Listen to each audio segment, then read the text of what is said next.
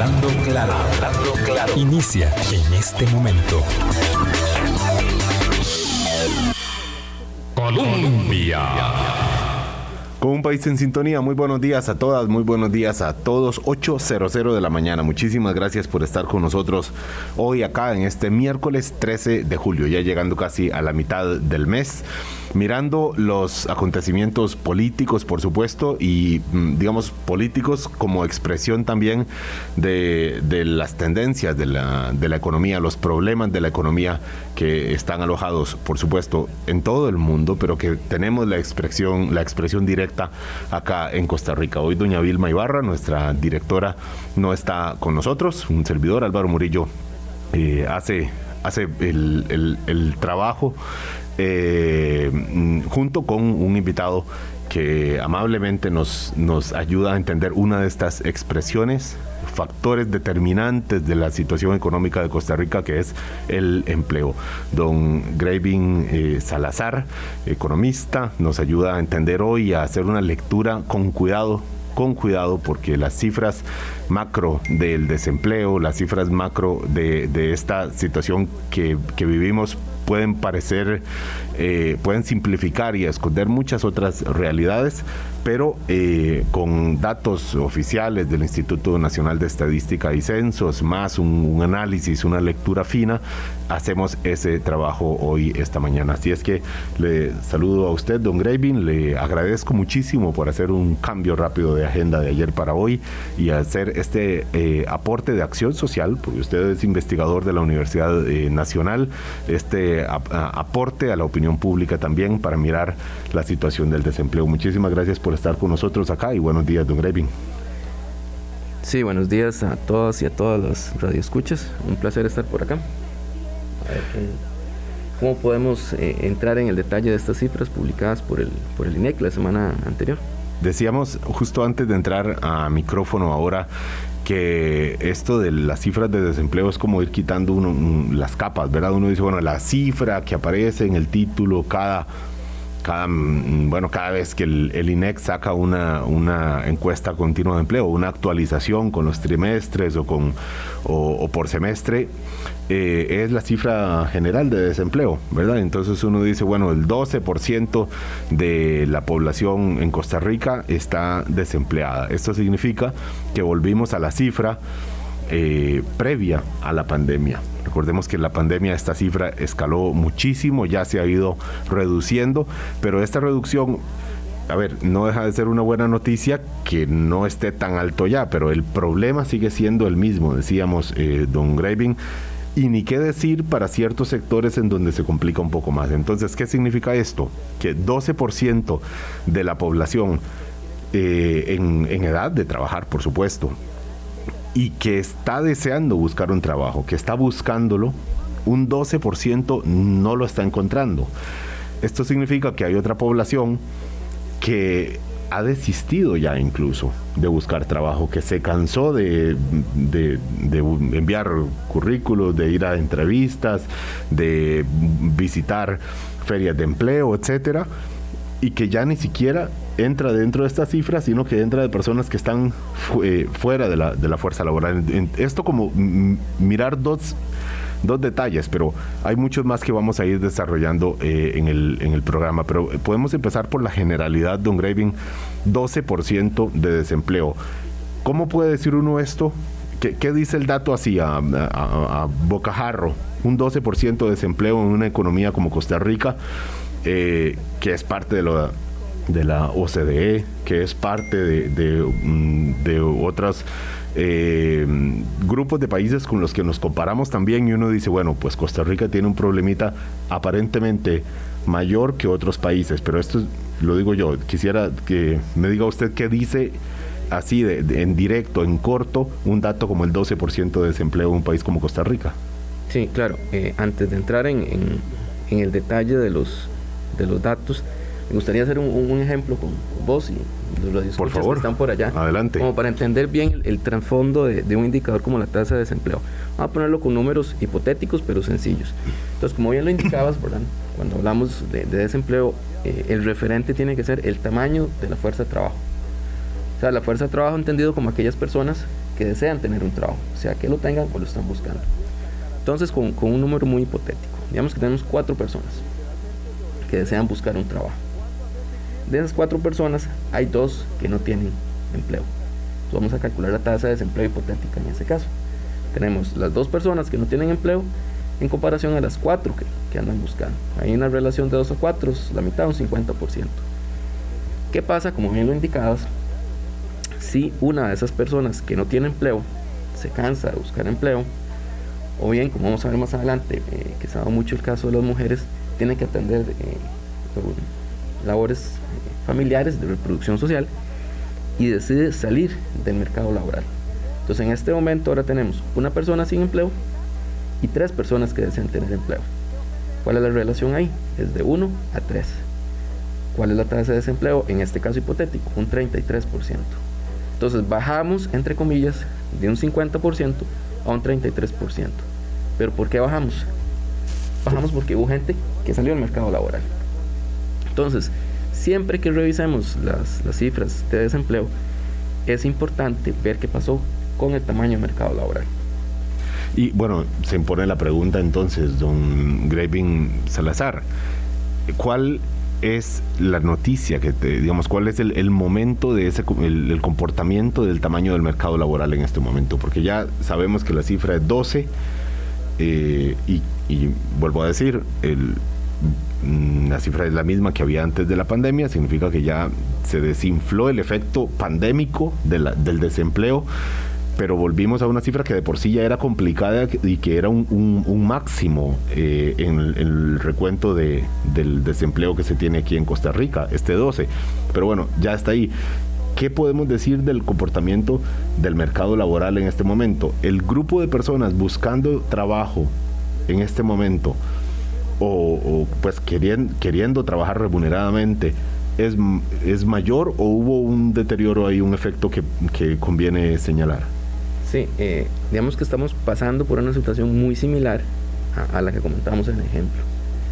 Entonces, los, los últimos datos, este dato de, lo que llaman el promedio móvil de marzo, abril, mayo, si lo comparamos con las últimas cifras antes de la pandemia, que podría ser ahí como el primer trimestre del 2020, tenemos que han salido casi, dejémoslo en números cerraditos, 71 mil personas menos. Hay 71 mil personas que han salido del mercado laboral uno podría decir, bueno, sí, efectivamente se cansaron de buscar trabajo. O hubo un reacomodo en esa lógica que llamamos nosotros de reproducción social, de, atención de, labores del hogar, que ha obligado a quedarse en el hogar y no se han podido reincorporar al mercado laboral. Ahora, ahí le tengo pendiente, pues también hay una respuesta. E, ese 12% que nos dice, bueno, nos dice, sí, ciertamente, estamos cercanos a los niveles prepandemia, eh, ¿verdad? pero con un mercado laboral más pequeño. Entonces por ahí ya tenemos como, como una nota al pie de página, ¿verdad? En ese resultado. Eh, lo otro, bueno, lo otro es que ese 12% antes de la pandemia ya era una tasa interesal, una tasa de desempleo alta. Y además, si lo comparamos con otras naciones, pues sí, eh, bueno, tal vez aquí tenemos una comparación un poco a la distancia, pero digamos, acordémonos que los Estados Unidos está en una tasa de desempleo que llega como al 3.9, 4%, que es tres veces menos que lo que tenemos por ahorita. Pero ¿qué hay de otros países con los que solemos mirarnos? Obviamente quizás con una escala mayor, son países más grandes, algunos de ellos con industrias que lo hacen ser, ser mm, pues, diferentes, pero ¿qué hay cuando miramos, no sé, eh, Colombia, eh, Guatemala, bueno, Guatemala es eh, la informalidad ahí eh, marca todo, ¿verdad? Pero ¿qué hay de otros países con los que podemos, digamos, compararnos un poco y, que no sean, que no sean una, potencia como es Estados Unidos, de un Grevy? Sí, bueno, nosotros lo, que hemos revisado, porque sí nos ha llamado mucho la atención, dentro de este eh, movimiento hacia afuera del mercado laboral, hay un indicador que se llama la tasa de participación. Ahora, lo que te dice es, de cada 100 personas que están en edad de trabajar, cuáles efectivamente eh, están en el mercado laboral.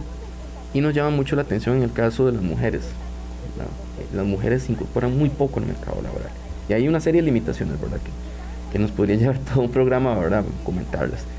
Y entonces, hace poco revisamos unos datos sobre esa eh, incursión de las mujeres en el mercado laboral en América Latina, digamos ya algo un poquito más comparable, Y si la memoria no me falla, Costa Rica tenía la tasa de participación femenina la cuarta más baja, me parece.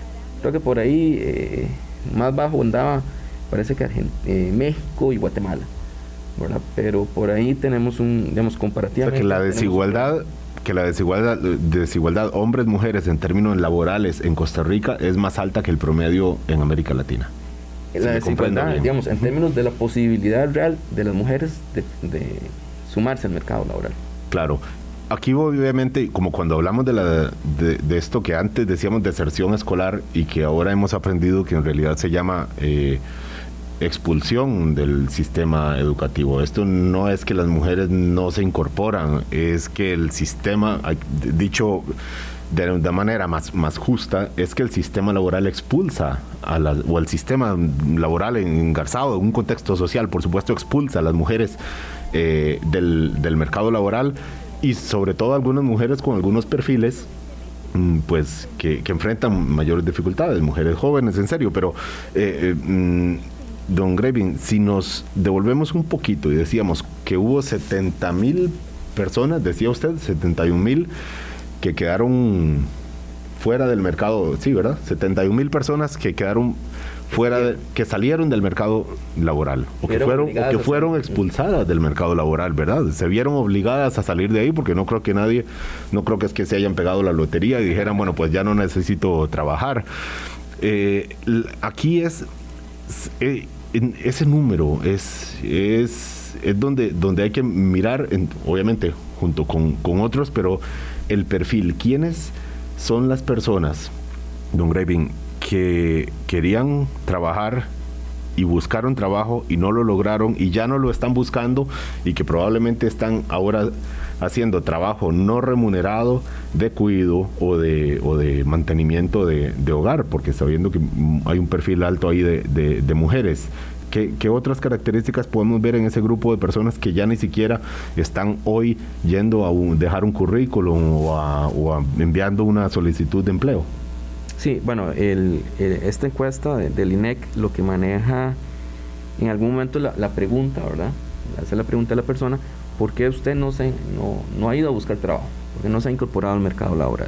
Entonces hay una serie ahí de, motivos, nada más vamos a, buscarlos por acá, que van desde eh, razones personales, digamos, personas que están estudiando, que es una situación, digamos, comprensible hasta cierto punto ideal, ¿verdad? Jóvenes mayores a 15 años que en este momento no se incorporan al mercado laboral porque gracias a Dios tienen la posibilidad de estudiar. Entonces por ahí no, no hay tanto problema. Eh, otras personas que lo que contestan es por un asunto de edad, porque tienen una incapacidad permanente que les impide ir a buscar un trabajo, incorporarse al mercado laboral. Pero eh, dentro de todas esas razones eh, hay, hay, una categoría muy interesante que es la de obligaciones familiares. Así la, la cataloga la encuesta. Entonces resulta que hace unos dos años atrás, cada, de cada 100 personas, 23 decían no me incorporo al mercado laboral, no puedo incorporar al mercado laboral, me parece que es como más, más correcta esa frase, eh, por razones familiares. 23 de cada 100, hace dos años. Tengo que cuidar a mi mamá, tengo que cuidar a mi papá, o mi esposo trabaja y tengo que cuidar a los chiquitos, y muchos de ellos, sobre todo digo ellos, debería decir ellas, eh, en la coyuntura de la pandemia, además hacer inventarse como, como maestras caseras, ¿verdad? Por la dinámica de esta de, educativa que, tuvimos. Eh, por ahí va la explicación, don Greg. muy bien.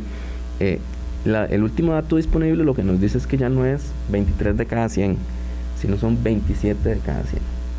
Pero eso es en, en el general, ¿verdad? Si ese dato lo vemos por género,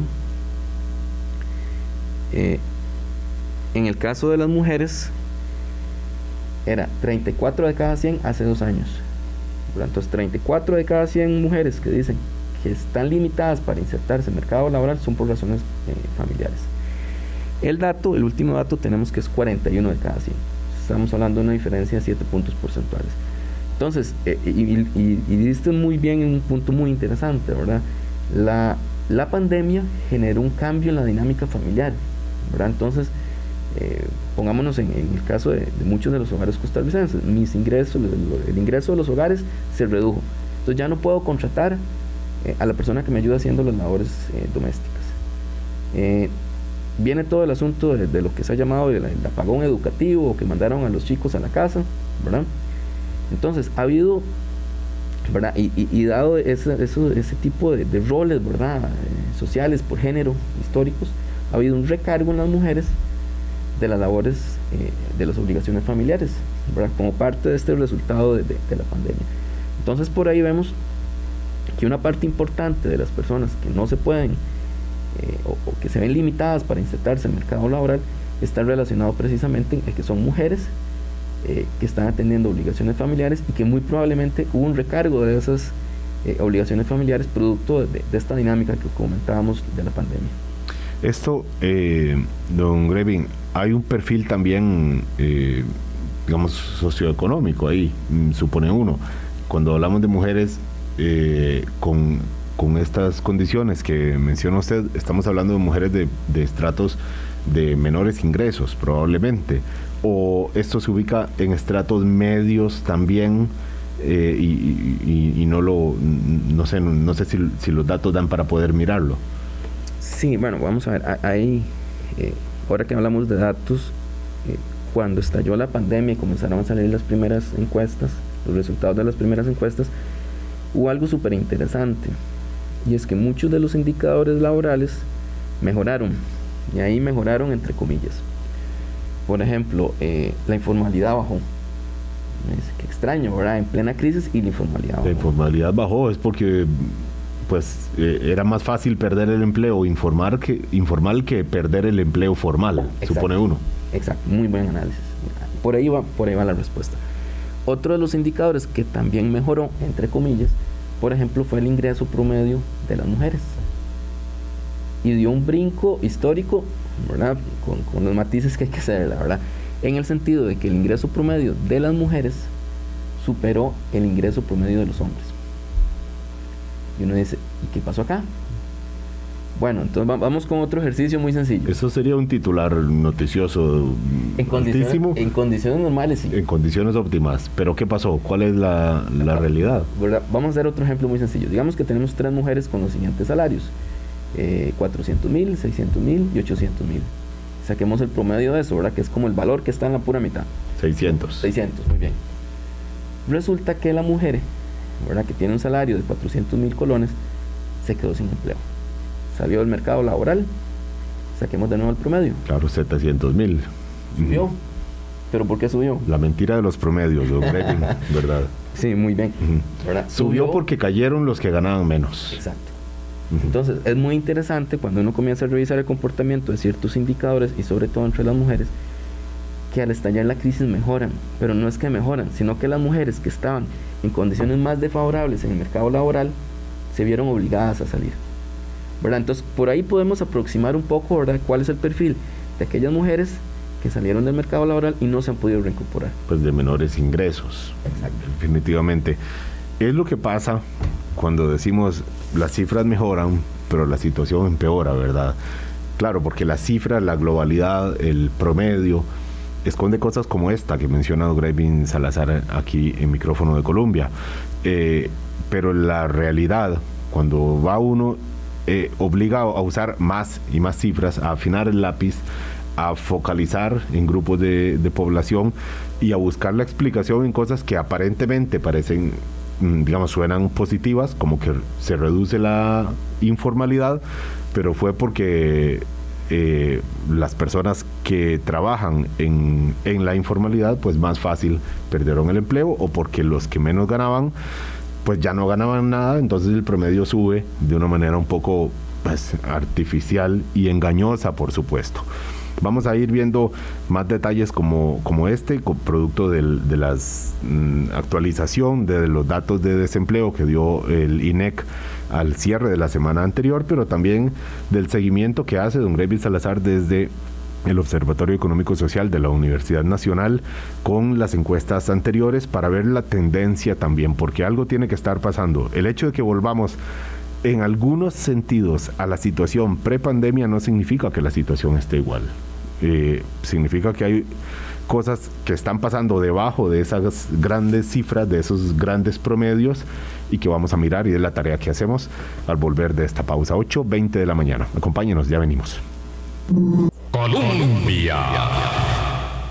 Con un país en sintonía, 8.22 de la mañana. Muchísimas gracias por seguir con nosotros acá en esta mañana de miércoles, mirando las cifras, mirando los porcentajes para entender lo que muchos de ustedes sabemos experimentan día a día, sobre todo si ustedes, si usted que nos escucha es mujer, sobre todo si usted que nos escucha es joven, yo sé que menos jóvenes escuchan eh, radio, pero mm, eh, hay algunos que sí. Eh, sobre todo si usted de cierta región del país, Huetar, sobre todo, donde hay una expresión mayor, mm, pero sobre todo también si, si sus condiciones, de si su preparación eh, no es la que piden algunos sectores en donde sí hay trabajo y en donde más bien lo que falta es mano de obra, sectores específicos, algunos sofisticados, ligados a ciertas industrias a las que les está yendo muy bien, eh, les ha ido muy bien, para ellos prácticamente no ha habido pandemia y ellos pues siguen contratando y eso está excelente.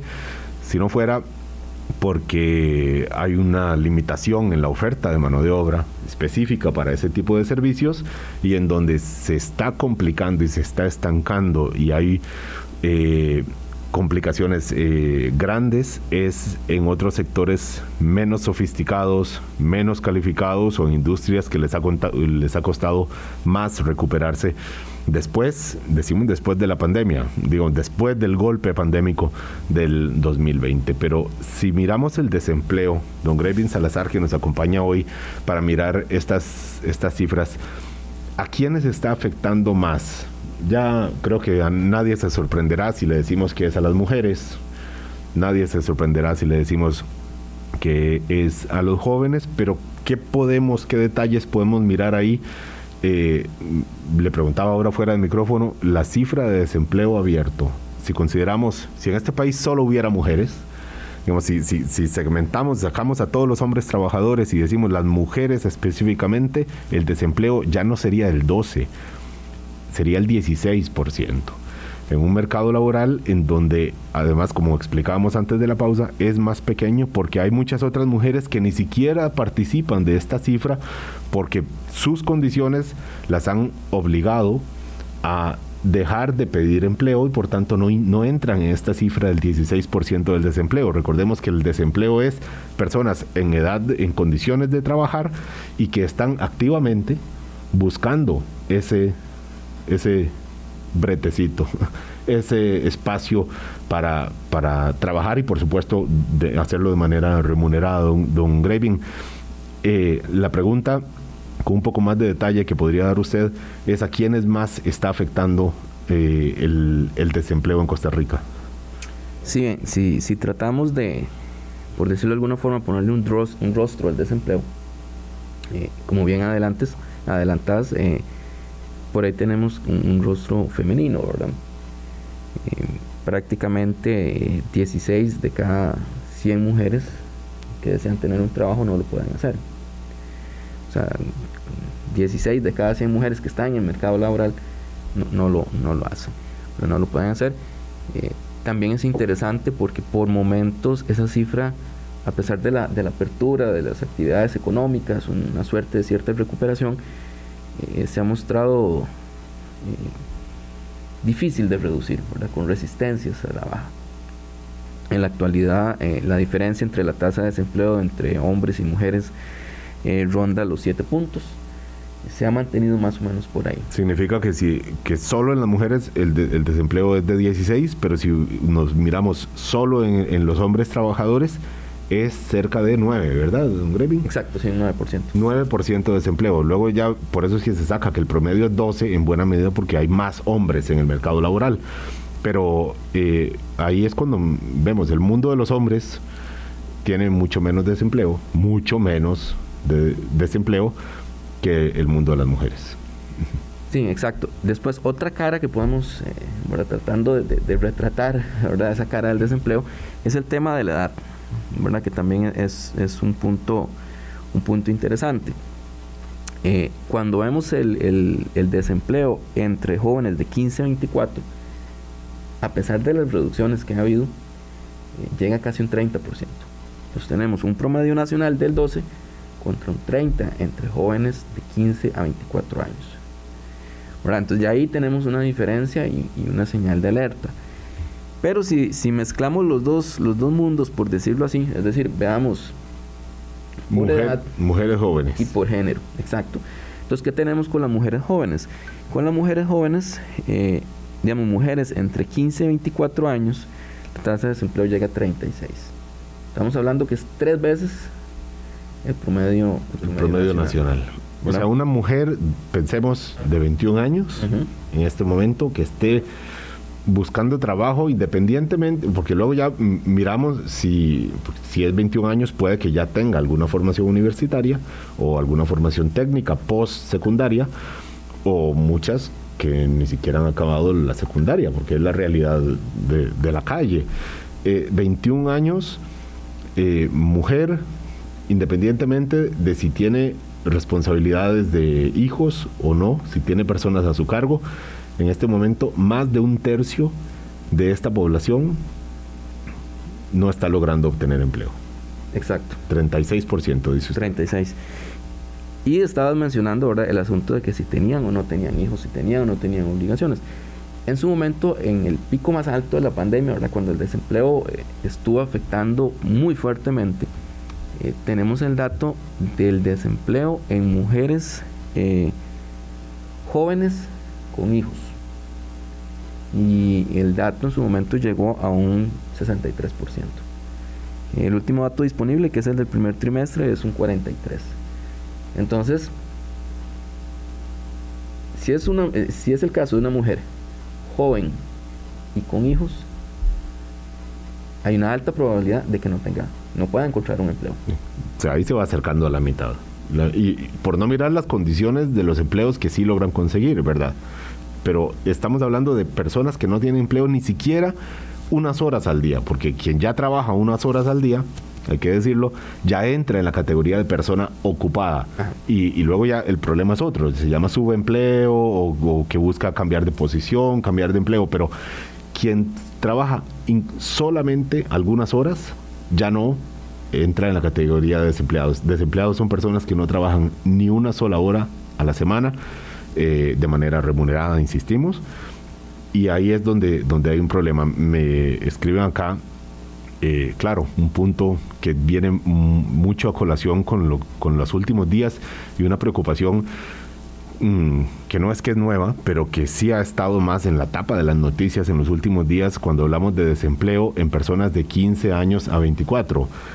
Claro, la crisis de seguridad, esta que tenemos y que no todavía no le hemos puesto todas los colores al, titular eh, tiene que ver con esto por supuesto. Si miramos muchos de los delitos que se están cometiendo eh, de asaltos de asesinatos son personas hombres sobre todo pero son personas jóvenes eh, en donde el desempleo es muchísimo más grosero, ¿verdad? Entonces estamos hablando eh, que ya, pues, para los efectos, alguien diría, bueno, trabajan en organizaciones criminales, obviamente eso no puede ser catalogado como un trabajo, es que entran ahí y, la expresión es estos números que hemos visto, estos asesinatos de los, de los últimos días que son más llamativos, pero que no son un problema nuevo, lamentablemente eh, es algo que llevamos arrastrando y que, y que tiene que ver con esto de lo que estamos hablando, de en cuáles sectores, en cuáles nichos, y luego ahora vamos a ver algunas regiones del país, también para mirar con un poco más de detalle en términos geográficos, en dónde está afectando más el, desempleo.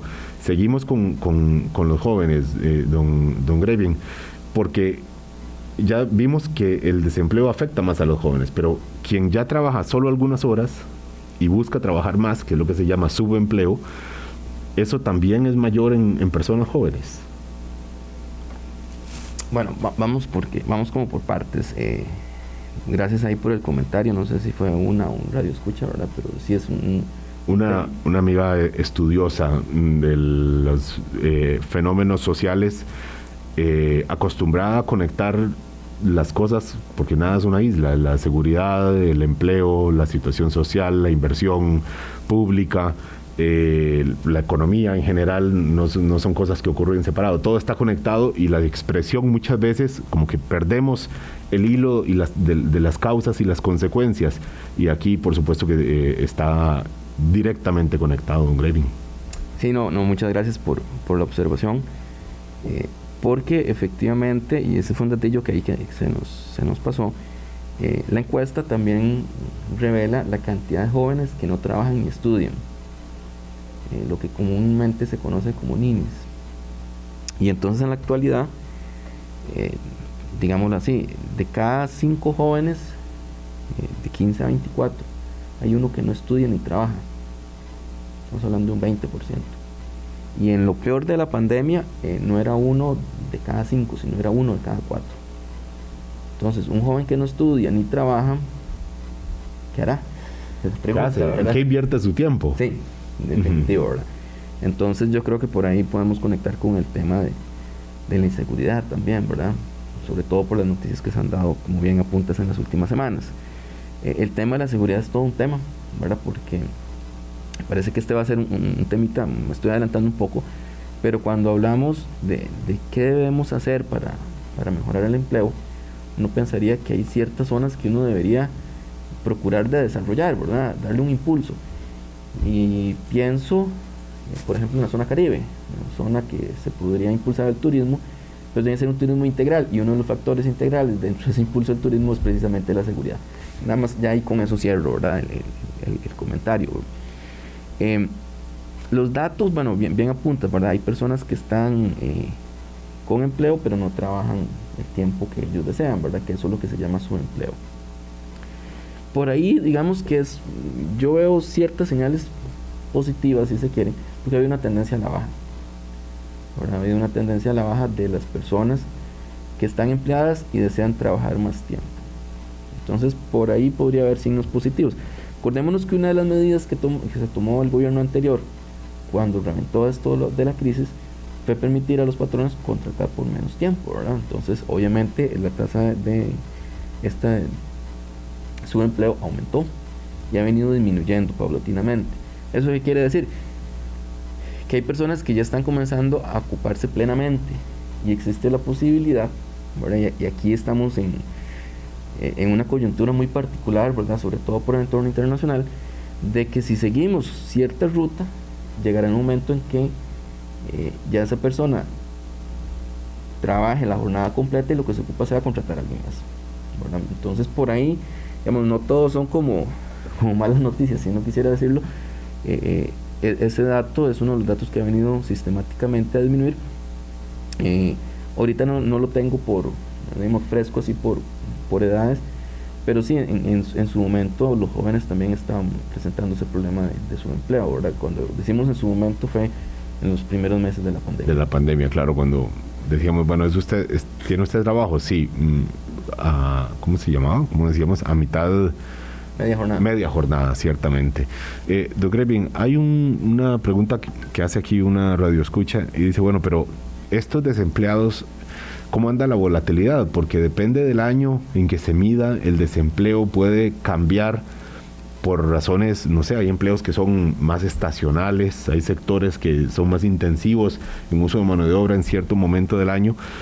Entonces, mm, decía, esto, las personas desempleadas, eh, la pregunta era si son siempre las mismas o si hay personas que en realidad no es que están desempleadas, sino que son desempleadas y que y que mm, su búsqueda de trabajo lleva ya mucho tiempo y, y, en realidad lleva mucho tiempo sin conseguir recursos. Una realidad como esta para una persona que tiene a cargo un hogar, no puede uno imaginar el, el drama que significa eh, eso y de verdad lo digo tratando de empatizar con muchas personas que sabemos que viven en esa situación y que no es algo que se comente públicamente con los amigos ni con los familiares, porque es algo que ciertamente avergüenza a la persona que lo vive.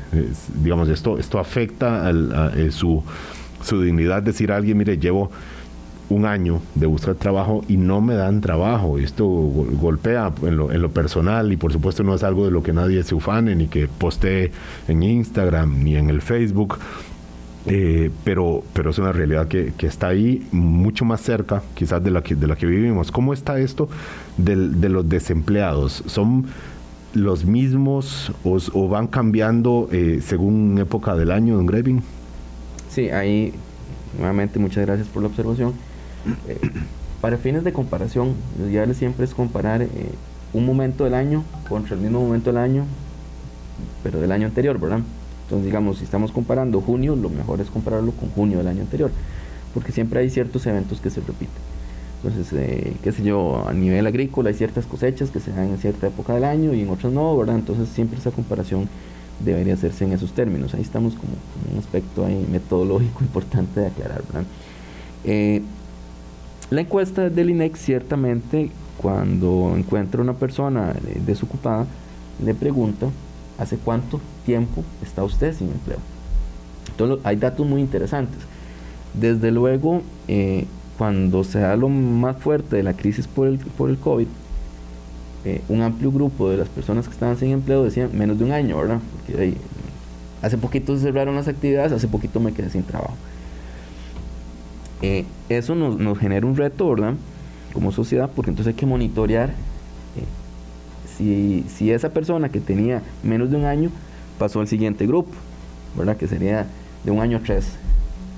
Y peor aún si después pasa de tres a más, que ya estamos hablando ahí de, un tema de lo que llamamos como un desempleo estructural, ¿verdad? Ya son personas que, lamentablemente podríamos decir que se quedaron cortas en su, en su preparación para, para, encontrar un trabajo. Eh, podemos tener ahí tal vez elementos incluso de edad, ¿verdad? Ya a partir de cierta edad a las personas se les hace muy difícil encontrar un trabajo. Esa edad, perdón, Grevi, nada más un pequeño paréntesis en su respuesta. ¿Cuál es? Porque da la impresión de que ha ido bajando esa edad. En algún momento decíamos, no, es que ya nadie después de 50 eh, le dan trabajo y ahora se vuelve como más común decir, no, es que después de los 40 años difícil conseguir trabajo. Y es algo de, los de lo que nos pregunta un oyente acá, porque mm, ¿cuál es esta edad en donde ya se, se complica más esta, idea de, poder obtener un, un empleo? Sí, ciertamente hace algún tiempo atrás uno podría decir, es que a partir de los 50 es más difícil pero me, coincido en que esa edad ha ido disminuyendo, uno podría ver que 45, 40, ¿verdad? Ya a partir de, esa edad se, comienza a ser eh, difícil. Eh, me parece que hay un asunto ahí también tecnológico por medio, ¿verdad? Yo creo que las personas, eh, estemos o no estemos ocupadas, hay que ponerle mucha atención al tema tecnológico porque podríamos llegar a esa suerte de analfabetismo tecnológico, ¿verdad? Pues ya no basta con saber leer y escribir, sino que hay una serie de de habilidades adicionales que son indispensables para, para poder tener ese empleo. Eh, siguiendo con el tema de cuánto tiempo por favor. Eh, una persona permanece desempleada, aquí también hay un dato muy interesante por género. ¿verdad? Entonces, eh, por ejemplo, cuando se trata em, de hombres, en los últimos dos, dos años y medio, en promedio, 76 de cada 100 hombres desempleados eh, duran menos de un año. O sea, son, son desempleados eh, eh, recientes, por decirlo así. Pero ¿qué pasa en las mujeres? En las mujeres ese valor cae, y no me malinterprete por la palabra cae, cae a 56. O sea, 56 de cada 100 mujeres desempleadas llevan menos de un año desempleado. Quiere decir que el resto llevan más. Quiere decir que casi la mitad, un 44% de las mujeres desempleadas están en esta condición desde hace más de un año. Exacto. Un año buscando trabajo sin encontrarlo. Sí, entonces ahí tenemos otra conclusión muy interesante, que es el desempleo afecta más a las mujeres, pero también perdura más en las mujeres, por decirlo de alguna forma. Es más el tiempo que duran las mujeres desempleadas. Entonces son, son dos factores ahí a sopesar. Después, eh, que es otro, siguiendo esa, ruta de tratar de, darle ese retrato al, rostro del desempleo, eh, hemos encontrado un tema muy interesante que hemos llamado como el riesgo de la educación incompleta. Entonces tomamos los desempleados y vemos cuál es el nivel de educación y a quién afecta más eh, porcentualmente. Entonces, los niveles de desempleo más altos sean aquellas personas universitarias sin título o secundarias sin título. En promedio en los últimos dos, tres años. Afecta más a, ese tipo de personas. A personas que pueden tener la secundaria completa y haber... Secundaria incompleta. Pero de algunos de ellos tienen estudios universitarios sin título, decía usted. Sí, son dos grupos. Con lo cual, si tienen estudios universitarios, pues si tú tienen la, secundaria completa.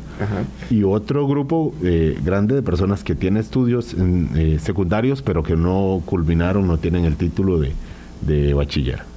Exacto. Entonces, aquí la educación juega un doble rol, ¿verdad? Juega un rol en que te perfila tus posibilidades de cómo hacer su inserción en el mercado laboral, para el tipo de empleo que usted podría tener, pero también hasta cierto punto condiciona si vas a conseguir un empleo. Entonces, la, hipótesis que nosotros manejamos, o, la idea que nosotros manejamos, es que, por ejemplo, una persona eh, con estudios secundarios incompletos no califica para cierto tipo de trabajos, porque no tiene el título. Y para otro tipo de trabajos podría estar en una suerte de, sobrecalificación, por llamarlo de alguna forma. ¿Como qué otro tipo de trabajo? La construcción, por ejemplo, o el servicio doméstico, que son, digamos, los o trabajo agrícola duro de, jornada. De... Probablemente por ahí ande el, el, tema. Igual en, el caso de los universitarios, ¿verdad? Personas con educación universitaria pero sin título, digamos, no puede ejercer ciertas labores porque le van a pedir el título. Pero para otras va a resultar estar sobrecalificado. Entonces, para ciertas labores, y pensémoslo muy fríamente, eh, las expectativas salariales, ¿cuáles van a ser? Si usted tiene una persona con estudios universitarios pero sin el título y otra persona con, estudios un poco menores. Probablemente eh, eh, las expectativas salariales son diferentes y al final el, patrón, el, el empleador se va a inclinar ¿verdad? No precisamente por el, estudios universitarios en título. Claro, porque sabe que probablemente le dure una semana, porque apenas aparezca otra oportunidad se va a ir, porque la aspiración es mayor que alguien que tiene, no sé, solamente estudios de primaria y que no aspira necesariamente a un trabajo de oficinista o de, no sé, o de recepcionista en algún eh, comercio. Eh, son las 8.44 de la mañana. Gretchen Salazar es economista, mm, le da seguimiento a los temas de empleo desde el Observatorio Económico y Social de la Universidad Nacional y nos ayuda a mirar hoy entre cifra y cifra y a ir poniéndole retrato al desempleo. Y ahora para esta última bloque, al volver de esta pausa, le, voy a hacer la pregunta más difícil de todas, don Grevin, y es ¿y qué hacemos con esto? Porque el diagnóstico hay que hacerlo para que las respuestas sean focalizadas también, porque, porque las desigualdades, que son varias y profundas, obligan a respuestas de precisión, ¿verdad? No a decir, bueno, aquí vamos a, a, tomar una medida y esto mojará igual, esta lluvia mojará igual a todos. Esto no es algo ni que se pueda hacer ni que vaya a resultar así. Entonces le adelanto que la pregunta viene difícil al volver de esta pausa, en momentos además en donde no solo por el tema de los ingresos de los hogares vía, eh, vía trabajo, está complicado porque además se paga menos por horas trabajadas, no solo el, reto no es solo conseguir trabajo, el reto es el cuánto pagan por ese trabajo. Se ha ido, ha ido perdiendo valor también, perdiendo ingresos los hogares en momentos en donde ya esto es noticia sabida, donde la inflación y el costo de la vida es muchísimo mayor. Entonces, las complicaciones son, son muchas, pero los espacios para ver los márgenes de maniobra que corresponde, por supuesto, a gobierno, pero también a otros actores de la sociedad, hay que mirar también qué se puede hacer cuando las cifras y la situación y los problemas de desempleo son tales. 8.46 de la mañana, último corte y venimos. Colombia. Con un país en sintonía, 8.47 de la mañana. Muchísimas gracias por hacer el seguimiento a este programa y queremos eh, acabar eh, haciendo la pregunta de los caminos posibles para responder a esta situación.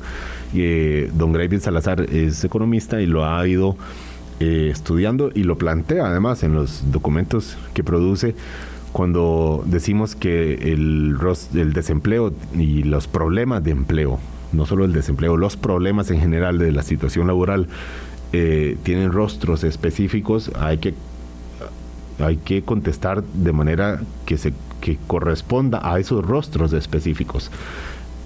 Hago una... Eh, les cuento que ahora nomás fuera del micrófono decía un Graving, eh, claro, ¿qué hacemos? Incentivar la construcción.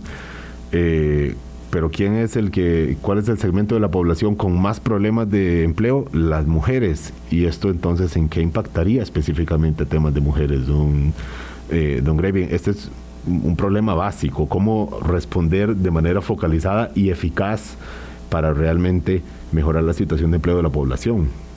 Sí, bueno, hay un pequeño lamento, se nos hizo pequeña la, Dichosamente se hace corto y no, sobra el tiempo, sobre todo cuando son problemas tan complejos como los del, los del empleo, don Grevin. Adelante. Sí, no, eh, lo, apuntaba muy, muy bien, ¿verdad? Nosotros los economistas tenemos un, cierto sesgo, ¿verdad? Que cuando decimos tenemos un, problema de empleo, decimos, bueno, ¿qué actividades tienen alta capacidad de generación de empleo? Inmediatamente se nos viene a la, a la mente precisamente el sector construcción y entonces hablamos de inversión pública pero eh, de acordémonos que tenemos un problema de empleo con rostro femenino, entonces como que la participación de las mujeres en el sector construcción es muy baja.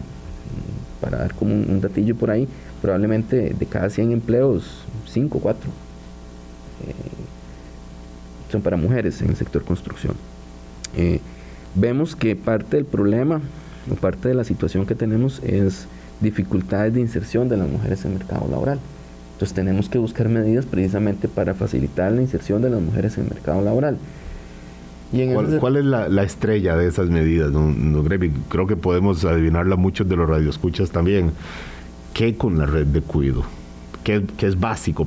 yo creo que ya hay un entendimiento general de la población de que esto es, eh, es, una llave ineludible, mejorar y además hacer red, de cuidado también, redes de cuidado, no es solo un tipo de red de cuidado, ¿verdad? Para realmente lograr liberar a las mujeres de ese bulto de más que llevan a la hora de buscar trabajo.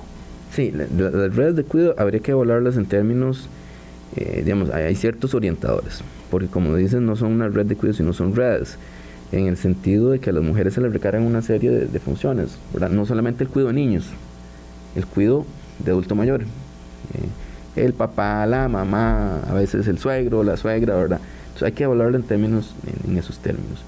Eh, una red de cuidado que no solamente facilite que la mujer vaya y busque un trabajo, sino que una vez que lo tenga, también le ayude, ¿verdad? Me parece que esos son, son temas importantes. Desde luego, en la coyuntura actual, eh, hay un temita incómodo que también requiere como otro programa, que es lo de la regla fiscal, ¿verdad? Que eso podría generar una limitación a los recursos que se podrían invertir en, esos temas, ¿verdad? Eh, me parece que ahí es un tema eh, fundamental. Esto pasa sí o sí en algún momento por la vía de la inversión pública, eh, don Grevin. O sea, no se puede fortalecer las redes de cuidado sin dedicar dinero a, esta, a esta tarea. Y dinero público, porque, porque así es. Eh, o, me estoy equivocando, sí se puede trabajar esto sin que sea necesariamente un esfuerzo de miles de millones del, del, gobierno, de nosotros, del Estado, para, para fortalecer las, las, redes de cuidado. Bueno, e, e, es interesante porque es un tema que, que, conversamos frecuentemente allá en la universidad, en los cursos, que hay que buscar formas de cómo complementar el esfuerzo público con, con el esfuerzo, de, llamémoslo así, de la, de la sociedad civil. Entonces, eh, hay organizaciones de la sociedad civil que pueden complementar el esfuerzo público. Y creo que por ahí deberíamos buscar esa, esa comunidad. Bueno, algunas empresas tienen este servicio, pero son muy pocas y empresas muy grandes, ¿verdad? pero digamos, ¿cuáles, ¿cuáles otras organizaciones? Eh, bueno, aquí voy a dar propaganda, no sé si me Adelante. tener algún problema, pero digamos, para bien o para mal, por ejemplo, eh, las obras del Espíritu Santo es una, organización. Organizaciones de tipo religioso, cercanía con, iglesias, digamos, que, hacen un, que es un trabajo social que ciertamente hacen y que tenemos que decirlo con todas sus letras y que sustituyen en buena medida cosas que el Estado no ha hecho, en, sobre todo en algunas zonas complicadas de la sociedad. Después, otra pregunta, bueno, ahí seguimos con, el tiempo en contra, pero otra pregunta. Y, esta fue una, pregunta que en algún momento en algún, curso eh, tiré sucede alguna, algún desastre natural o alguna situación en el país y a usted le piden colaborar, ¿usted qué preferiría? ¿Pagar un impuesto o ir a hacer una donación a, X movimiento? Recordemos lo que pasó con, con, el huracán, ¿verdad? Allá en la zona norte, ¿verdad? Toda la cantidad de dinero que se movilizó. Eh, el uso que se hizo después es otro tema, ¿verdad? Pero ciertamente hay que buscar ese, ese tipo de esquemas donde haya esa sinergia, donde haya esa complementariedad entre el accionar público y eh, eh, el accionar social. Me parece que eso es importante. O sea, estamos hablando de la posibilidad de, de crear espacios de cuidado financiados directamente por la sociedad y yo creo que muchos de nosotros mm, gustosos haríamos un esfuerzo por colaborar para que haya en nuestro barrio, mm, comunidad, pueblo, distrito, un lugar donde los, las, mujeres puedan ir y sentirse seguras de que ahí están cuidando eh, a sus niños o a las personas mayores que así lo requieran para poder ir y trabajar, que sería, sería no sé si sería una forma paralela de, redes de cuidado, don Grevin, considerando que, que hay un esfuerzo público que viene del erario del presupuesto general para crear estos espacios. Sí, bueno, ahí a mí me gustaría decir, yo, yo siento que la y el costarricense por naturaleza es solidario. Si tenemos nuestras posibilidades, somos solidarios. Entonces hay que, hay que buscar esos, esos esquemas. Yo no sé si sería paralelo o complementario, y ahí me estoy metiendo también en algunos temas que obviamente no son de mi dominio, que es el tema legal, ¿verdad? Ahí podrían haber ciertos temillas ahí de, por medio. Eh, bueno, veo que el tiempo sigue corriendo. No, no, el tiempo no sigue corriendo, el tiempo ya dejó de correr, don Grevin. 8.55 de la mañana.